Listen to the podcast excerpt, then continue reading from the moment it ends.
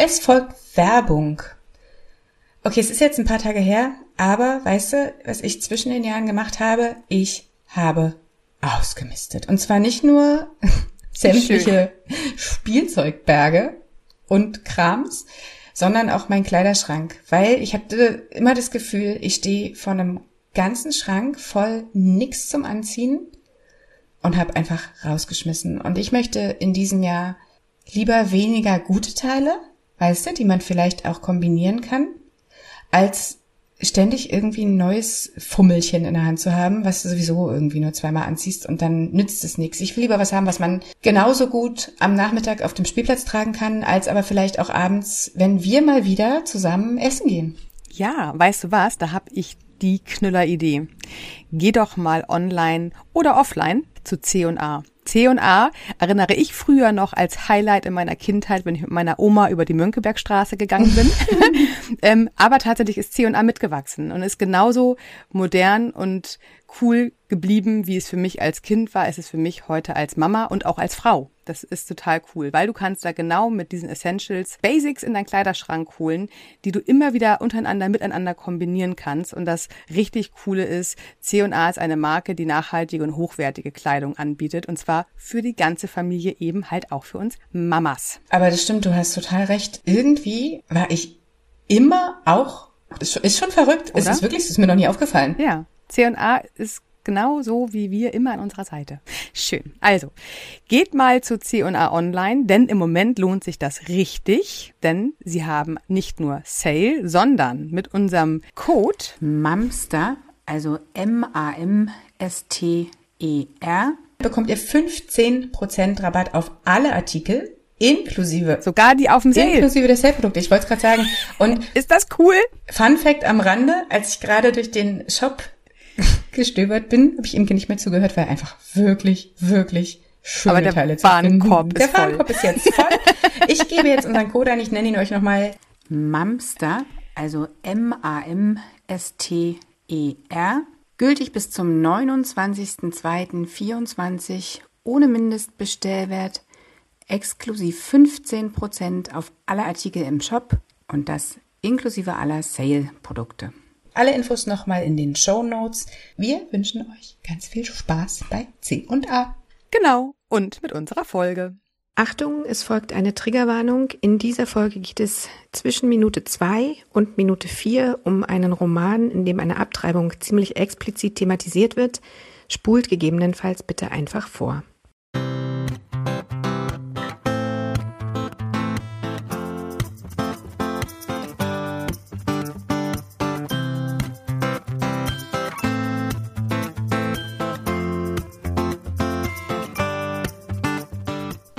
Herzlich willkommen zu einer neuen Folge in 15 Minuten aus dem Mamsterrad. Hallo meine liebe Imke, wie schön, dass du da bist. Hallo meine liebe Judith, wie schön dich zu sehen.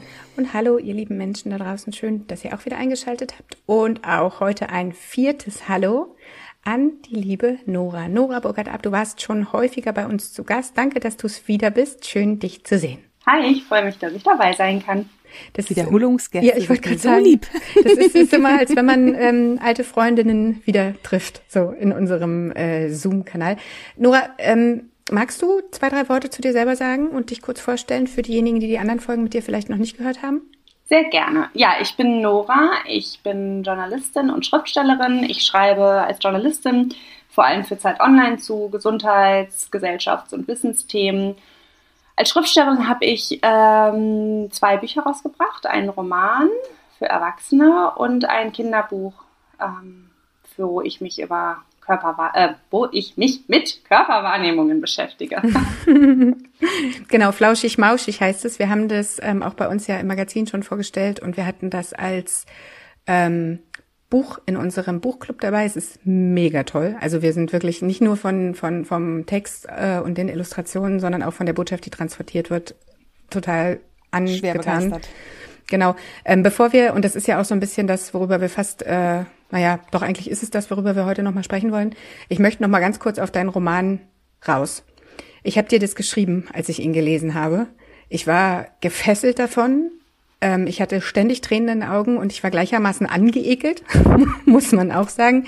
Ähm, willst du ganz kurz zwei Worte dazu sagen für alle, die sich mal in eine ganz quere Zeit reindenken wollen? Ja, sehr gerne. Ich habe einen Roman geschrieben, der auf dem AfD-Parteiprogramm basiert. Ähm, in meinem Roman heißt die Partei LFD und daraus entwickelt sich dann ähm, eine Diktatur in Deutschland in, von, ausgehend vom Jahr 2021 in 50 Jahren.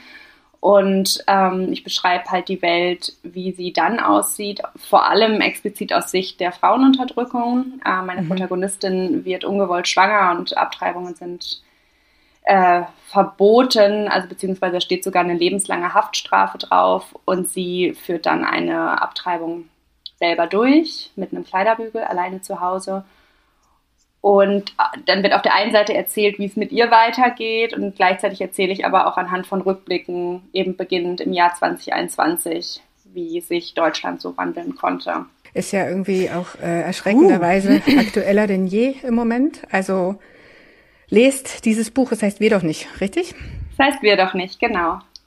Genau, ich verlinke es in den Shownotes. Aber das nur am Rande, weil ich einfach finde, dass das ganz, ganz dringend eine ein Sprachrohr braucht. Also ich war wirklich, ich habe direkt, als du erzählt hast, wieder Gänsehaut bekommen. Ich finde es wirklich krass. Also es ist auch, vielleicht hören ja auch ein paar LehrerInnen zu, also es gibt auch ab Februar Schulmaterial dazu vom Verlag auf Eduki und es wird auch tatsächlich von ein paar Schulen jetzt schon, die haben Klassensätze angeschafft und ich bin jetzt auch am Mittwoch wieder in Köln äh, bei einer Schule zu Gast, also ich komme auch gerne an Schulen, weil ich glaube, gerade jetzt ähm, in diesen Zeiten äh, ist es ganz wichtig, dass gerade die SchülerInnen sich auch schon damit auseinandersetzen. Ja. Okay. Gut, dann jetzt ein total easy Cut. Sagen, ich baue mal schnell bin eine Brücke. Gespannt, wie du darüber kommst. Pass auf, ich habe das, ich habe, ich habe mir das total gut überlegt. Ich sage einfach, wir reden jetzt über was anderes. Finde ich super. Oh. As simple as it is. genau, genau. Ich habe es gerade schon angeteasert. Wir wollen über ähm, Körperbilder reden beziehungsweise über unsere Kinder, die wahrscheinlich im Alter der Wackelzahnpubertät anfangen, ein eigenes Körperbewusstsein ähm, zu entwickeln. Da geht's ja in flauschig-mauschig so ein bisschen drum. Und ähm, je älter die Kinder werden, desto mit, mit also das, mit desto mehr Punkten, kritischen Punkten werden sie wahrscheinlich konfrontiert werden. Das heißt, unser Anspruch als Eltern ist es natürlich, ähm, den unseren Kindern einen Selbstwert und ein Körpergefühl zu vermitteln, mit dem sie total okay sind und mit dem sie gut leben können und mit dem sie gut durchs Leben kommen. Ähm, so ist es ja aber leider heute noch nicht. Das ist, also es heißt ja immer noch, du musst schön schlank sein oder was auch immer. Ja, schlank ist gleich gesund, ne? Daher kommt auch, glaube ich, ganz auch, viel, ne? Das ist so. Mh. Ja, gesund auch, aber es wird ja auch einfach immer noch, leider immer noch viel zu oft ein Schönheitsideal kommuniziert, was einfach völlig unrealistisch ist. So. Also normale Menschen finden ja immer noch leider, in meinen Augen leider viel zu selten statt in den Medien, egal ob in Fernsehfilmen, auf Netflix oder wo auch immer. So. Vor allem, was ich daran total interessant finde, ist, ähm, dass sich das Schönheitsideal, das weiß man ja auch halt schon, wandelt und teilweise ja auch so rasant wandelt. Also, und es bleibt, was es halt vereint ist, dass es unrealistisch ist. Also, ich bin ja 85 geboren, das heißt, als ich so in den 90ern war Britney Spears so das Schönheitsideal, das heißt irgendwie flacher Bauch, große Brüste. Ähm, und dann kam aber in meinen frühen 20ern Kate Moss mit dem Heroinschick. Also da oh eigentlich Gott, ja, ja. Äh, eine Magersü fast ein magersüchtiges Gewicht, also auf jeden Fall Untergewicht und auch diese ganz, mhm. diese Size Zero, super enge Hosen. Ähm, ja, und jetzt ist es aber, und das ähm, ist ja auch total interessant, weil ich habe letztens für ein Interview mit einem Schönheitschirurgen gesprochen, der sagt, jetzt ist es ganz krass auch in Social Media dieses Verhältnis zwischen Hüfte zu Gesäß. Also jetzt ist ja angesagt, ganz schlanke Hüfte, großes Gesäß. Und das kannst du durch Sport oder durch Ernährung auch schon mal einfach überhaupt nicht erreichen, so wie das halt dargestellt wird. Mhm. Und das heißt, es ändert sich innerhalb von Jahrzehnten, aber es bleibt halt eigentlich immer unerreichbar. Schwierig, ja. Und das Ding ist halt auch, ist mir gerade zum ersten Mal so richtig aufgefallen, warum muss es denn ein Schönheitsideal geben? Einfach. Da würde ich jetzt einmal pauschal, ohne Ahnung davon äh, wirklich zu haben, aber aus dem Gefühl heraus, äh, wer macht das, wer braucht das? Die Industrie. Hm. Menschen, die Geld damit machen. Wer jetzt tatsächlich, also wenn ich mir vorstelle, ähm, was, was, wie wir subtil beeinflusst werden durch die Modeindustrie. Ähm, es ist total normal, schlanke, dünne Models zu sehen mit äh, Jeanshosen, die wir uns äh, selber kaufen. Dann gucken wir uns im Spiegel an und denken, what? So, äh, passt nicht zu dem, was mir Zeit meines Lebens suggeriert worden ist, wie man in dieser Jeans auszusehen hat. Ähm, also ich glaube tatsächlich, das psychologisch aufzubrechen ist bestimmt irre spannend, aber ich vermute mal, dass da wie so oft und wie in vielen Dingen Geld hintersteckt. Aber es ist ja die große Aufgabe von uns. Wir sind Eltern, wir haben Kinder, wir haben die jungen Menschen, sowohl Mädchen als auch Jungs, die heranwachsen und deren Körper sich verändern. Und äh, in, in der Zeit zwischen Ende Grundschule bis siebte Klasse passiert einfach krass viel bei allen Kindern. Und wir hatten darüber schon mal gesprochen, dass da ja auch bei vielen noch so ein bisschen der Gap ist, ne? während die einen schon voll in die Pubertät kommen und breite Hüften äh, äh, ja, also einfach, sich, ja, sich ich sag mal kernig werden. Ja. Ist, ich weiß immer keinen anderen Ausdruck. Die werden einfach sehr viel mehr menschlich, sehr viel weniger Kind, so dieser Unterschied. Und dann haben wir aber noch die, die wirklichen kindlichen Kinder dabei. Und äh, das ist bei den Mädchen wie bei den Jungs, dass da dann, ne, die ersten kommen schon in den Stimmbruch, schießen in die Höhe, die anderen sind noch 1,50 Meter und äh, freuen sich noch über ihre Lego-Häuser. Der Unterschied, glaube ich, ist wirklich in der Wackelzahnpubertät zwischen 8 und 9 bis 12, 13. Da sind einfach die Kinder unterschiedlichster hm. denn je. Und dann kommt natürlich ganz viel zusammen. Wir sind halt auch ja Kinder unserer Generation was haben wir für ein eigenes Verständnis von Wohlfühl, von Gewicht? Also ich meine, jede Mama, die uns hier hört, äh, weiß spätestens mit dem Satz, boah, ich habe gerade wieder das Gewicht von meiner Hochschwangerschaft erreicht und ich bin noch nicht mal schwanger. Also ich will jetzt mal in die Luft sprechen, aber jede zweite von uns kennt diesen Gedanken oder sogar diesen Satz von irgendwoher oder von sich selbst. Aber auch in die andere Richtung, ne?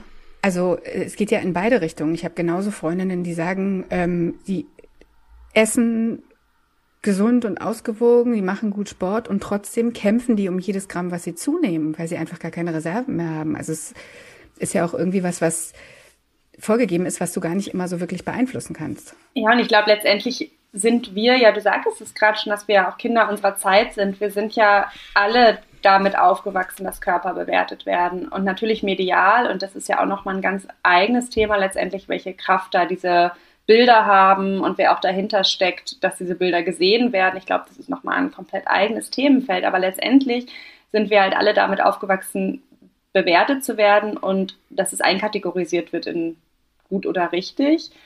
Und ähm, dass es total schwer ist, da rauszukommen, weil letztendlich ähm, will man natürlich den Kindern vermitteln, äh, Kommentare sollten dir egal sein oder dein Körper ist gut, so wie er sich entwickelt und jeder Körper verändert sich. Aber wenn wir zu Hause dann doch unbewusst was anderes vorleben, ist das halt auch schwierig. Also ähm, wenn man ständig zu Hause auf Diät ist und dem ja. Kind dann aber suggerieren will, ist voll okay, wie du aussiehst. genau. Das fängt ja schon bei so Kleinigkeiten an wie, ah nee, den Rock ziehe ich lieber nicht an, genau. der macht meine Hüfte zu breit oder so. Also es sind ja, es, es muss ja noch nicht mal dieses krasse Diätdenken sein. Ähm, oder einfach am Spiegel vorbeigehen und zu sagen, oh, na, heute ist aber nicht mein Tag oder irgendwas, das, das kommt ja auch an. Und ich glaube aber, was noch krasser ist, ist, selbst wenn wir damit schon bewusst umgehen, selbst wenn wir, ähm, wenn wir versuchen, im Schwimmbad trotzdem Pommes zu essen, obwohl wir uns in unserem Bikini nicht wohlfühlen oder was auch immer es ist, ähm, sind es ja gar nicht unbedingt nur wir, die Einfluss auf die Kinder haben. Also in, in Zeiten, wo äh, diese ganzen Model-Suchformate noch laufen oder wo in, in Zeitschriften oder auf YouTube ähm, Personen auftreten, die ein bestimmtes Ideal zumindest verfolgen oder nicht, also die dem, die dem gleichen so, ist es ja für Kinder anstrebenswert, genauso auszusehen. Und wenn du dann ähm, irgendwie einen, Freund hast, äh, der sagt, dein Oberkörper ist aber nicht so schön oder eine Freundin, die sagt, ähm, willst du das wirklich noch essen im Alter von acht Jahren? Ich, ich esse keine Süßigkeiten, damit ich nicht dick werde. Wie, wie holt man sowas denn ab? Also da wird's ja, da habe ich ja, das kriege ich ja im Zweifel noch nicht mal mit. Ich merke halt nur, dass mein Kind zu Hause vielleicht auf einmal irgendwie komische Sachen sagt, wo ich denke, hä, das fandst du doch gestern noch gut. Warum magst du das denn heute nicht mehr essen? Oder so. Ich finde das einen total äh, interessanten Gedanken und auch so fast ein bisschen hilflos machenden Gedanken, weil es ist ja bei vielen Themen so, dass man dann zu Hause ganz viele Werte vorlebt und vermittelt und sich ganz doll anstrengt und dann kommt halt die Schulzeit. Also ähm, meine große Tochter ist jetzt in die zweite Klasse gekommen, ne, auch schon wieder ein halbes Jahr her. Ähm, und ich finde, da verändert sich auf einmal so viel, weil die Kinder sich so schnell verändern, eben in der Wackelzahnpubertät, weil ganz viele neue andere Kinder dazukommen und weil es ein, da fangen ja ganz viele verschiedene Themen an.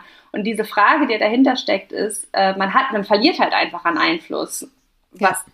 Diese The was viele Themen angeht, aber eben auch was Körperbewertungen angeht.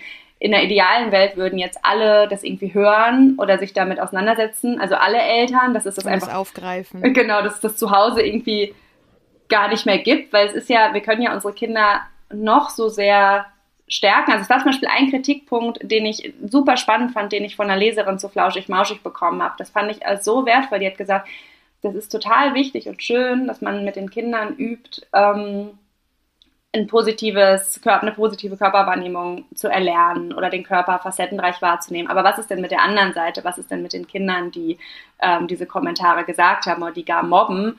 Also warum muss es quasi zu Hause aufgefangen werden, wenn der mhm. Ansatzpunkt eigentlich die sind, die diese Kommentare sagen? Und daraufhin habe ich mir total zu Herzen genommen, nicht nur das Selbstwertgefühl meiner Töchter zu stärken, sondern eben ihnen auch ganz klar mitzugeben, dass Körper nicht bewertet werden. Ähm, und in einer idealen Welt würden das alle Eltern so machen, aber ich glaube, es gehört eben auch ein Stück weit dazu, sich bewusst zu machen, dass wir an Einfluss auch verlieren und dass es dann umso wichtiger ja. ist, zu Hause die Base zu haben. Dann kommen Social Media genau. irgendwann dazu, ne? Äh, Snapchat, TikTok, also das, wo äh, unsere Wackelzahn bis vorpubertären Kinder irgendwann zu finden sind.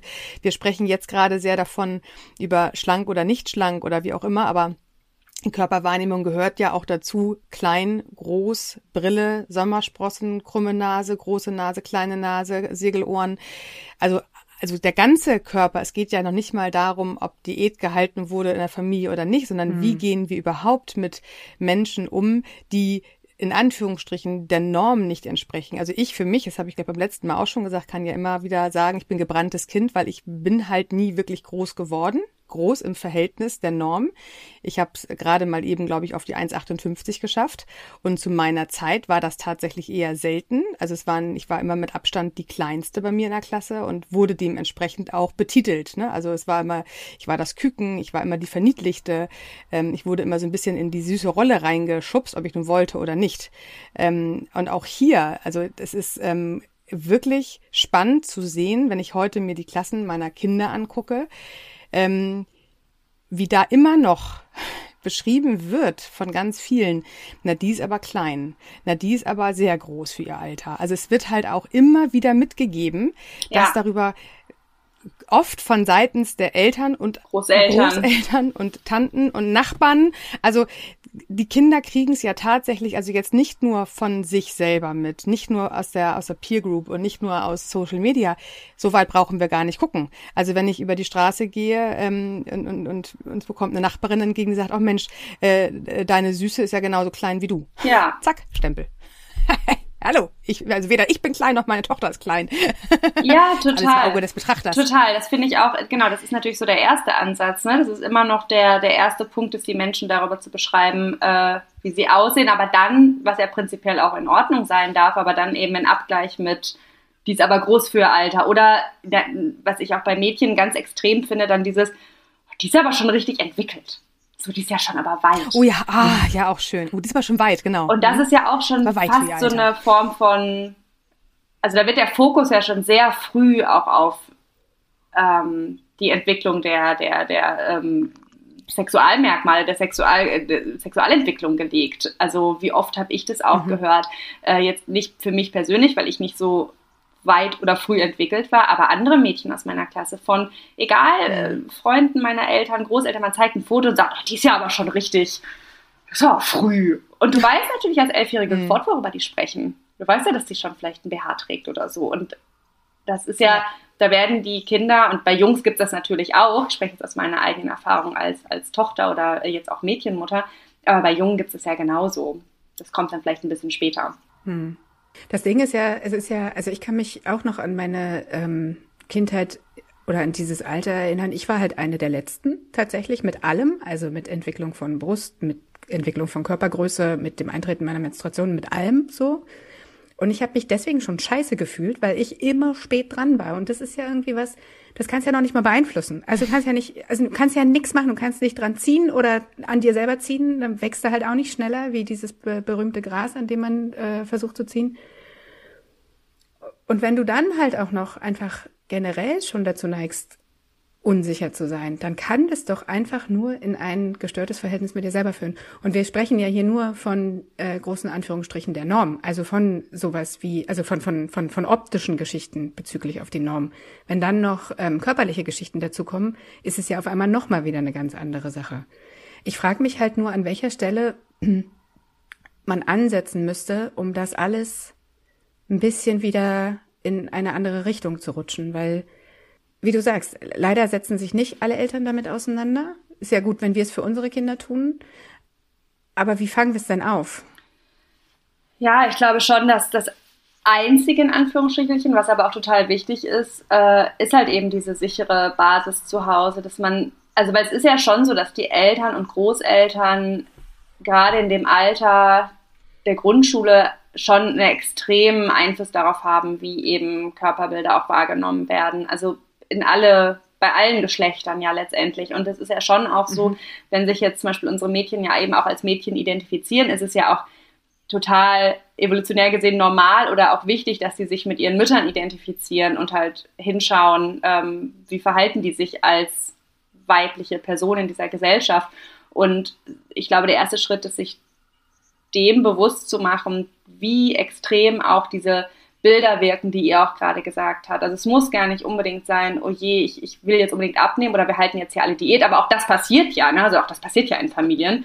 Ähm, aber umso wichtiger sowas wie, also da muss ich mich auch selber teilweise ermahnen, beim Spiegel eben nicht das Gesicht zu verziehen oder so oh, bei neuen Klamotten erstmal irgendwie zu gucken, wie sieht denn mein Hinter darin aus. Das ist total schwer. Bei der frisch gewaschenen ja. Jeans, in die man sowieso erstmal das ist, Und das ist super schwer. Und ich denke dann manchmal jetzt bei mir persönlich, ich ziehe mich dann halt lieber im Wohnzimmer, äh, im Schlafzimmer alleine um. Da, also, weil es ist ja auch sehr viel verlangt. Wir sind ja so aufgewachsen und es soll jetzt auch die, die Eltern mhm. und jetzt explizit in dem Fall die Mütter nicht erschlagen, weil das ist ja sowieso so viel, auf was man achten soll. Aber ich gehe dann manchmal einfach, ich ziehe mich jetzt alleine um. Ich gucke jetzt wenn es denn möglich ist. Und dann komme ich raus und lasse mir überhaupt nichts anmerken davon, dass mir die Hose zu eng geworden ist.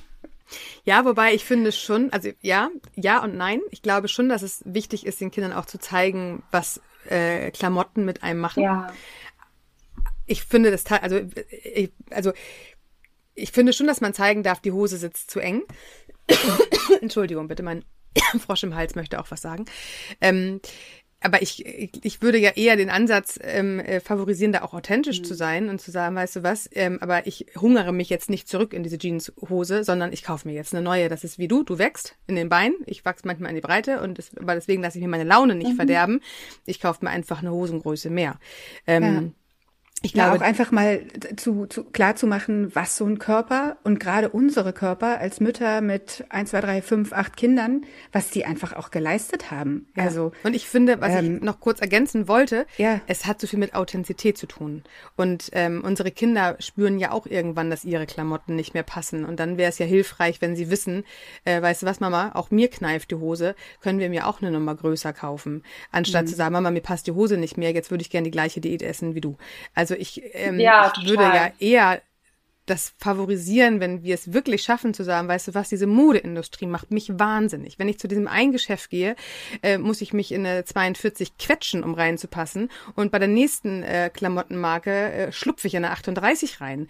Also wer mag denn bitte darüber urteilen, in welche Größe ich passe? Oder ich wieder als mein 1,58 äh, Mensch. Mir passen per se keine Hosen in der Länge. Nie. Never. Und wenn die auch nach unten auf Knöchel geschnitten ist, dann kann ich voll verlieren, weil das kriegt noch nicht meine Schneiderin hin. Ich habe diese Mode geliebt, wo diese sieben Achtel Mode rauskam. Das war dann endlich mal eine Hosengröße, die mir komplett passte. Da musste ich nicht mit irgendwo hin. Oder diese Kinohosen, Chino, Kino, keine Ahnung, wie das ausgesprochen wird, die man hochkrempeln kann. Also es gab dann ja immer mal wieder Modeerscheinungen, wo ich auch ganz toll äh, von äh, gewonnen habe. Aber ich finde, es wirklich schöner oder auch spannender, den Kindern zu sagen, Klamotten entscheiden nicht darüber, wie es mir geht. Ich ziehe das an, wo drin ich mich wohlfühle. Wenn es mir aber nicht passt, weil ich mich da reinquetschen muss, dann äh, verzweifle ich nicht an mir und zweifle an, an meinem Essverhalten, sondern ich zweifle im Zweifel an der Modeindustrie. Jetzt war jetzt sehr viel Zweifel, ne? Ich kann es nochmal sagen. Ich zweifle an der Modeindustrie dass äh, die, äh, äh, die die Größe nicht alltagstauglich äh, kreieren, sondern irgendwelchen Modelmaßen hinterher hechten.